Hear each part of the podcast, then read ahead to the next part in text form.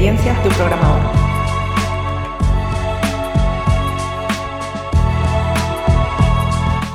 Hola, estás escuchando el episodio número 9 del podcast Experiencias de un programador. Soy Carlos Ble y puedes encontrar este mi podcast en podcast.carlosble.com y también en tus redes de podcast favoritas. Quería comentarte que el newsletter puedes encontrarlo en cada episodio en la web al pie y que en ese newsletter no solamente estoy publicando material que tenga que ver con, con el podcast este, sino también artículos que estoy colocando en mi blog, resúmenes de algunos libros que me quiero compartir contigo, de algunos podcasts, en definitiva material que creo que te puede interesar. Y también recientemente hemos activado el newsletter de mi empresa, LeanMind, donde están habiendo contribuciones de artículos técnicos de todo el equipo y donde estamos anunciando también pues desde ofertas de empleo hasta actividades gratuitas online como es el Coding Dojo que organizamos ahora el día 24 de junio. Así que creo que es contenido que te puede interesar y te animo a que te apuntes a ambos newsletters y nos des tu feedback al respecto de qué te gustaría.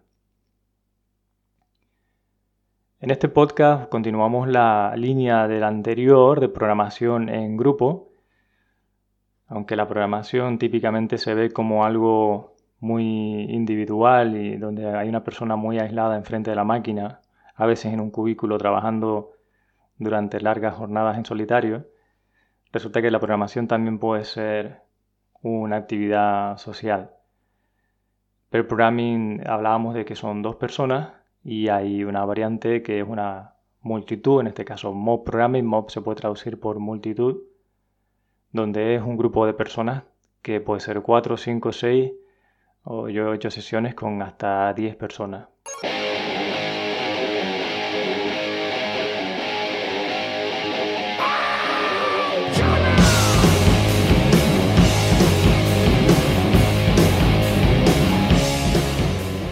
No nos referimos al disco de, Mob Rules de, Black Sabbath, ni tampoco a la canción que hay en ese disco, sino que Mob Programming es una técnica de programación o un término que acuñó eh, Buddy Sewell eh, junto con Llewellyn Falco en, en, Estados Unidos, se le conoce que fue como allá por 2012, y que mm, hoy en día incluso, bueno, ya desde hace varios años tienen una conferencia eh, que es de Mob Programming Conference, que ahora va a ser eh, online eh, por motivos obvios y va a ser además gratuita y, eh, muy pronto, el 25 de junio.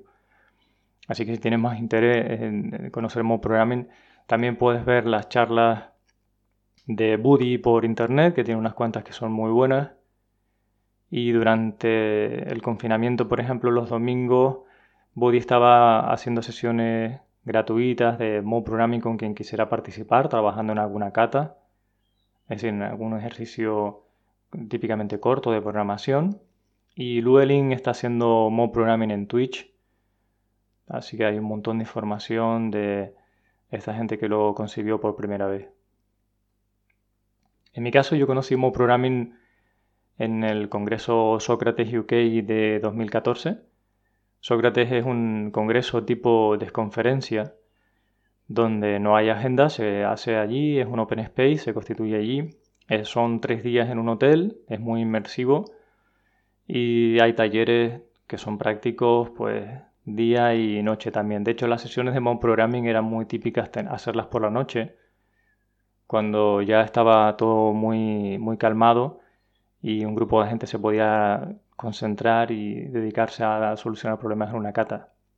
Y allí me contaron que la idea fundamental de Mob Programming es que si a una persona se le ocurre algo que quiere trasladar al código, esa idea va a tener que pasar obligatoriamente por las manos de otra persona.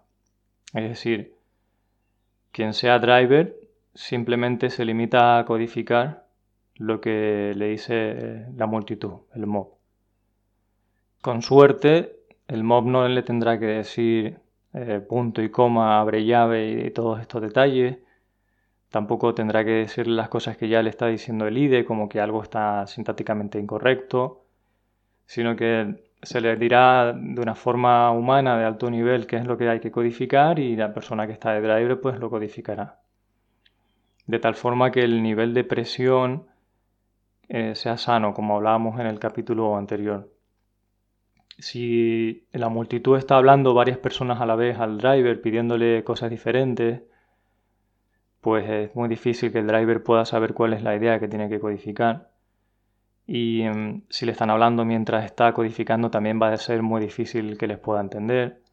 Con lo cual aquí también va a ser muy muy importante que el ambiente sea el adecuado y los niveles de presión entre unas personas y otras sea acorde a, a la demanda cognitiva de lo que se está haciendo.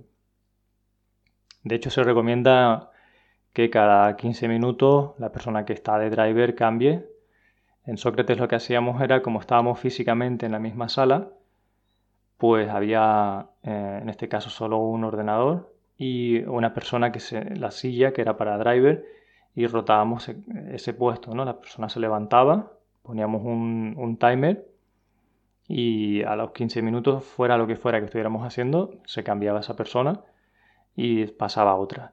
Esto obliga a las personas que están ahí en esa multitud a estar bastante atentas de lo que se está programando porque saben que en un momento cercano la papa caliente les va a llegar a ellos. Van a tener que ir al, teclado y saberse gestionar y saber codificar ahí.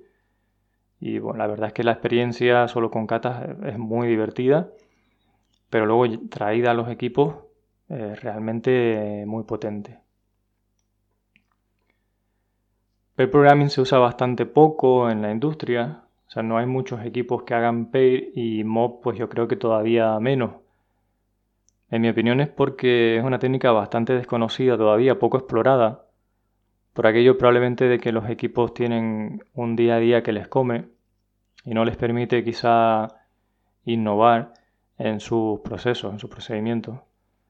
Una buena forma de practicar mob y ver si nos puede servir luego en el trabajo sería hacerlo en espacios como un Coding con ejercicios de programación de código que no tienen que ver con, el trabajo y que nos sintamos que no hay la presión de deadlines eh, ni estas cosas. En mi experiencia sí que lo he llevado a equipos de trabajo y ha ido muy bien, porque después de Sócrates ha habido otros congresos en los que he conocido a personas que hablaban de sus experiencias como por ejemplo en, Agile Testing Days tuve la suerte de conocer a Daniel Arsenovsky, que nos deja al final de este episodio su testimonio, su experiencia, algunos consejos sobre Mob Programming, que contaba cómo lo había llevado a cabo en grandes empresas y los grandes resultados que había tenido. Entonces, desde hace años, no sé si fue 2015 o 2016, lo he venido implementando con varios equipos y el resultado ha sido realmente muy bueno. En el arranque de un proyecto, por ejemplo, si estamos hablando de un proyecto Greenfield que está empezando y vamos a contar, por ejemplo, con cuatro developers, mm, tiene muy, muchísimo interés el empezar juntos porque temas como decidir la estructura del proyecto, muchos temas de arquitectura, incluso librerías que se van a usar, el decidirlo juntos hace que sea un proceso creativo que estimula a, todas las personas del equipo a colaborar y sobre todo que les hace sentir que las decisiones que se están tomando y que van a durar en el tiempo, pues son propiedad de todas las personas que estaban ahí. Es decir, luego te gustará más o menos la arquitectura o la, la, forma en que hemos colocado las carpetas o las dependencias o cualquier otra cosa al proyecto, pero no será algo que te impuso un arquitecto, el arquitecto de la Torre Marfil, que no está nunca más ahí, que no le ves, sino será algo en lo que tú fuiste partícipe y por tanto el sentimiento de inclusión y de colaboración es bastante mayor. El sentir que el código de todo es muy importante también en las decisiones de arquitectura. Eh, porque es muy frustrante sentir que en el día a día estás trabajando con una estructura de proyecto que es muy incómoda y que, la impuso otra persona y que ya esa persona ni siquiera está en el proyecto, ¿no? También es una forma de que el trabajo que hacemos sea homogéneo, aquellas partes que debieran de serlo, pues convenciones de código, dónde colocamos tal artefacto.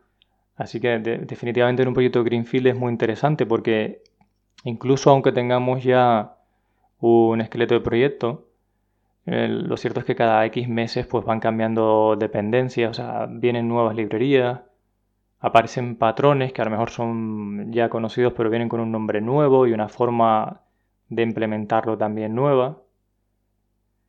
Así que en cualquier caso, un proyecto nuevo siempre va a requerir una serie de conversaciones entre los miembros del equipo.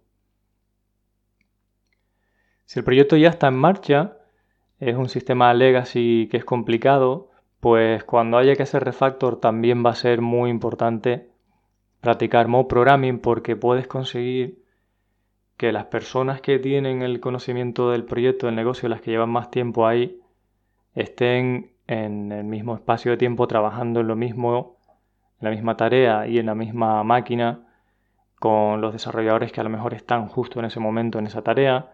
Entonces consigues que todo el conocimiento esté junto y así evitar, por ejemplo, problemas de regresión, tocar una cosa aquí, romper otra allí o cualquier cuestión que pueda impactar en el, negocio. Así que para código legacy y refactoring también los resultados que hemos tenido haciendo Mo Programming son realmente muy buenos. Em, se trata de una técnica que provoca un diseño de, de alta calidad. Diseñamos juntos la solución, entonces si lo hacemos bien, que está en la parte difícil, y aprovechamos la inteligencia colectiva, y podemos conseguir darle voz, a todo el mundo, pues podemos conseguir soluciones que van a ser mucho mejor que, aquellas que hagamos personas por individual. Realmente Mo Programming es una inversión eh, más en el equipo que en el código.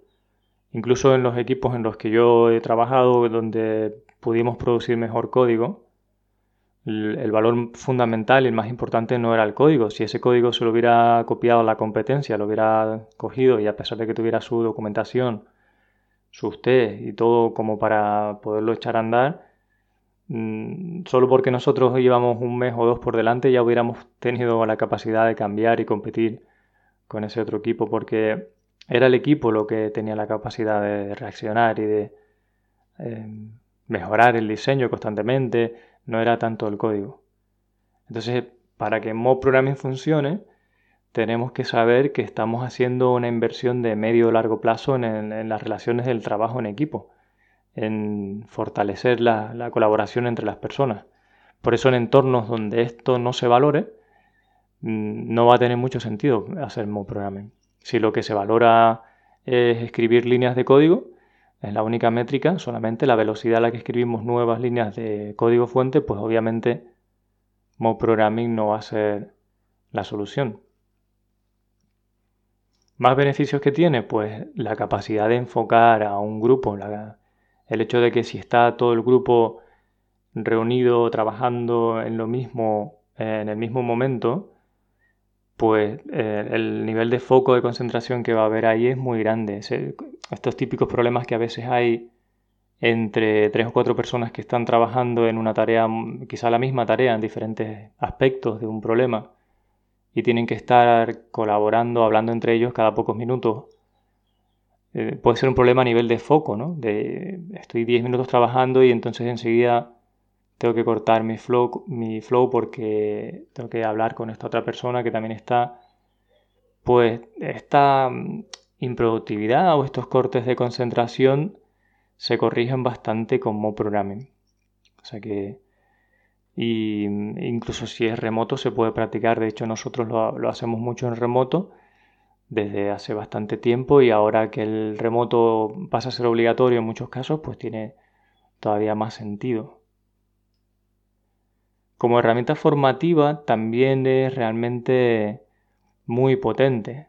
Nosotros es una práctica habitual que llevamos a cabo en nuestro programa de aprendices en LeanMind, el hecho de que hacemos una cata con, en grupo y la persona que está facilitando la cata a menudo explica principios de diseño o, hace preguntas reflexivas al grupo y intentamos que sean las personas que tengan, en este caso, menos experiencia las que lleven el teclado, pues para obligarnos a explicar mucho mejor las cosas, porque si, si lo explicas pero las personas que te están escuchando no la entienden, no van a ser capaces de codificar lo que estás diciendo.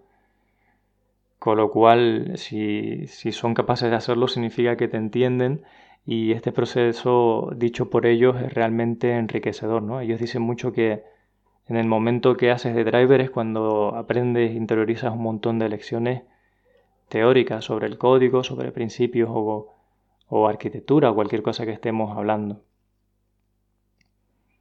Cierto es que el nivel eh, de paciencia que hay tener, que tener en estas sesiones y de tolerancia es grande porque eh, diferentes personas pues tienen ritmos diferentes y entonces tenemos que sincronizarnos, entendernos, transferir conocimiento, adaptarnos unos a otros a los procesos de pensamiento. Entonces definitivamente no es una tarea que puedas hacer en un momento de, de estrés o de prisa. De hecho, mi recomendación es que antes de la sesión podamos acudir a, unos minutos de introducción a, la sesión con mindfulness o con alguna técnica de, de, estiramientos o cualquier técnica que pueda valer de relajación durante un tiempo. Que durante la sesión evitemos eh, usar los dispositivos móviles, cualquier distracción, notificación. Para esto se pueden designar una persona que esté pendiente del mundo exterior, que vigile, por ejemplo, las notificaciones en Slack o en cualquier otro sistema para estar en contacto con el resto, resto de la empresa o de compañeros que no estén en ese mob, pero no tiene por qué ser todas las personas del mob. Entonces es importante aquí que poner foco, entrar en ese modo de concentración, tener mucha paciencia y ser conscientes de lo que estamos haciendo es una inversión en calidad y en el equipo, en las personas de ese equipo. Tal como decíamos en MP Programming, el cuello de botella de un proyecto no es el teclado. Si estamos hablando de un proyecto que va a llevar meses o que luego el código esperamos que viva años y que viva sano, que se le pueda cambiar con facilidad, traer gente a que trabajen juntos durante X horas puede ser una inversión con una altísima rentabilidad. Y es que diseñar, incluso eh, modelar juntos un dominio, teniendo la ayuda, si es posible, del product owner y, poner juntos un equipo diverso en el mismo momento, o sea, en ese, en ese mob que podrían ser, por ejemplo, personas expertas en, en QA, tester y developer juntos, analistas de negocio, personas expertas en usabilidad, el, armar todo ese equipo y que puedan estar a lo mejor cuatro horas trabajando juntos en, una, en un modelado de la solución, del dominio, puede ser tremendamente potente porque ya no tienes cuellos de botella de comunicación en, asíncrono, a veces, sobre todo cuando hay mucho hacia adelante y hacia atrás, como pasa en un entorno antiguo de QA donde hasta que no está hecho parte de la release, no entra, digamos, entre comillas, en QA, se detecta problemas, se le da para atrás y, así en ese bucle a veces sin fin, ¿no? Hacia adelante y hacia atrás, que además puede ser bastante conflictivo. Cuando haces mob no, no tienes necesidad de hacer ningún otro tipo de code review, porque como por, por ejemplo pull request o merge request, porque ya ha habido una gran cantidad de gente que ha estado ahí y el código no es decisión de una persona sola, sino que es un esfuerzo de equipo. Por lo tanto, también ahí ahorras tiempo. O sea que no, todo es inversión de tiempo. También hay, eh, o sea, no es un gasto, sino que también se recupera tiempo por otro lado. Como siempre, se trata de pragmatismo y, en mi opinión, de flexibilidad también en los procesos. Si podemos tener unos procesos que nos va bien y con los que generalmente trabajamos, pero si ese proceso en algún momento se vuelve ineficaz y estamos, por ejemplo, en un pull request haciendo un montón de comentarios, un gran hilo de mensajes, pues probablemente sea más fácil unirse a esas personas de forma síncrona eh, a través de la cámara si hace falta, como hacemos nosotros en remoto, y solucionar el problema. En cuanto a recomendaciones y algunas dificultades que surgen, una importante es hacer retrospectivas de cada sesión que se haga de mob programming donde las personas puedan claramente expresar qué tal, qué tal se han sentido durante el proceso y si se les ocurren ideas de algo que se podía mejorar. Así, por ejemplo, en el último Sócrates que hicimos aquí en Canarias, que donde entraba gente y salía con cada X tiempo, a veces se volvían a intentar discutir las, mismas decisiones de diseño y entonces el equipo, en este caso el MOB, pues adoptó la idea de, escribirlas en algún sitio y las conclusiones para que no fueran recurrentes. Pero este, este, tipo de acciones de mejora solo salen si hay retrospectiva, entonces al final de la sesión dedicar unos minutos. También muy importante hacer descansos que pueden ser sincronizados o no, es decir, podríamos parar todo el mob para ir a comer. Y esto está muy bien para seguir haciendo team building. Pero también hay equipos que adoptan un estilo de entrada y salida del mob tipo así waterpolo, donde en cualquier momento una persona sale, el resto sigue en foco y otra persona entra. Y esto sucede de que el, ritmo de desarrollo en ese mob no se para nunca. Eh, algunas personas con las que he hablado me dicen que para su equipo ha sido muy muy interesante el hecho de que alguien se puede ir, tener una reunión fuera de ese mob o responder un correo electrónico y cuando vuelve un rato más tarde es capaz de en poco tiempo incorporarse y esa línea de trabajo no se ha parado en todo ese tiempo. Por eso me refiero al estilo de waterpolo donde la gente puede entrar y salir en cualquier momento del mob. Obviamente no será el driver quien de repente se levanta y se va, tendrá que ser alguien del mob pero con sentido común como siempre. Difícil puede ser el tema de los sesgos cognitivos. Entonces, para que realmente podamos aprovechar la inteligencia colectiva y no haya sesgos de grupo, es importante usar dinámicas que podemos tomar prestadas de cualquier otra sesión creativa en grupo. Primero, pues creación de un, de un entorno de trabajo que sea cómodo, donde la gente pues tenga una buena ergonomía, se vea bien el proyector o si son monitores grandes se puedan ver bien, que haya una buena temperatura, que la gente no esté congelada ni, sudando la gota gorda. Que haya agua también es muy importante hidratarse. Y, en el caso del remoto, para mí es fundamental el, que se vea en las cámaras, que tengamos en alguna vista, algún monitor, posibilidad de ver las caras de la gente y no poner el mute, es decir, dejar los micrófonos abiertos siempre y cuando pues no haya un gran ruido de fondo, que eso pues a veces no se puede controlar, para que haya una sensación más de que estamos presentes en el mismo espacio. Aunque sea virtual en este caso, el no tener el mute puesto y, o sea, micrófono abierto y cámara abierta facilita también bastante la sensación de que estamos haciendo alguna tarea juntos es importante pues dar voz a todas las personas, con lo cual aquí podemos usar técnicas como brainwriting, que es el hecho de que si vamos a decidir algo y hay varios caminos, cada persona podría escribirlo en un post-it o podría escribirlo en, eh, en, su máquina y a la de tres pues enviarlo por el mismo canal de Slack o poner los post-it en la pared a la de tres de tal manera que cada persona puede expresarse sin verse su opinión afectada porque otra compañera o compañero habló antes. Esto es una forma también de que mm, creemos diversidad de opinión en el grupo y en muchas fases de ese modo programming nos va a interesar que haya divergencia, que haya riqueza de ideas para que esta inteligencia colectiva pues nos ayude. Si hay dos personas que son las únicas que hablan y el resto mira, pues no le, vamos a sacar el mejor partido a Mob Programming. Otra cosa es que sea una actividad formativa y entonces haya personas que están eh, mirando pero que no tienen la capacidad de aportar todavía.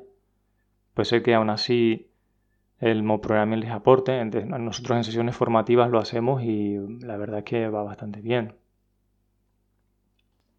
A continuación te dejo con las opiniones y consejos de amigas y amigos que han querido contribuir con este episodio y te invito también a que contribuyas tú con los futuros.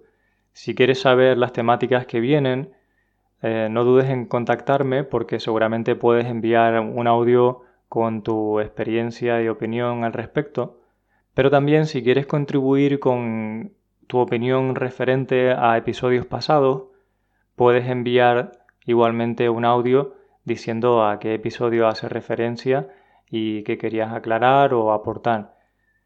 Puedes empezar el audio diciendo tu nombre y a continuación tu mensaje. Si te pediría que el audio sea de un minuto o menos y que si tienes varias cosas que te apetece decir, pues sean varios audios de un minuto o menos. Muchísimas gracias por estar ahí y hablamos en el siguiente episodio.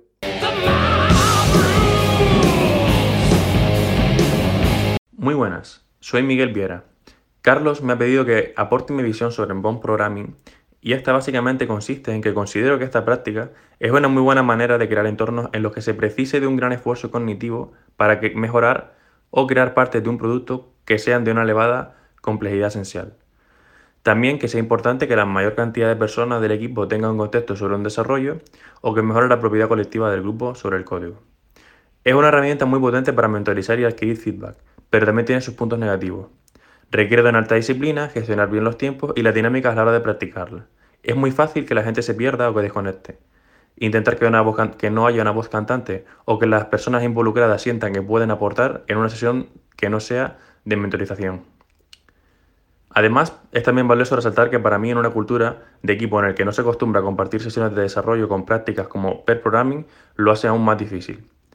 Mi recomendación es que antes de usarlo en un entorno profesional, practicar en entornos fuera de estrés por entregar de valor de negocio, como Coding Dojo, para que no se convierta en una experiencia traumática. Muchas gracias Carlos por invitarme.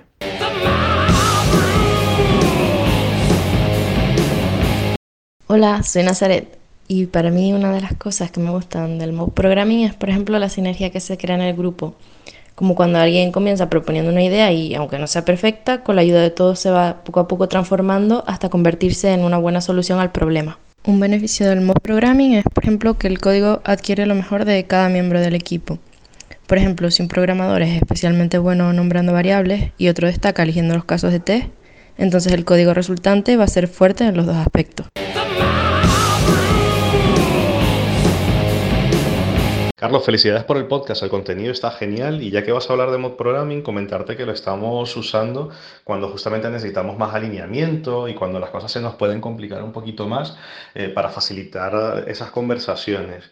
Lo que hemos ido aprendiendo en el camino es que para nosotros un número interesante es eh, no más de cuatro personas, porque a partir de cuatro personas ya se nos comienza a complicar un poco la saturación de las comunicaciones y lo que queremos es justamente aprovecharlo para mantener el foco sobre el mismo dominio y algunas complejidades interesantes, sobre todo en estos tiempos que corren, es eh, el tema en remoto, eh, exigencia en cuanto a herramientas, eh, saturaciones que podamos tener en la red, porque sí que nos gusta vernos constantemente en vídeo cuando estamos haciendo mod programming, sobre todo cuando estás haciendo detrás de una VPN puede ser algo interesante a valorar.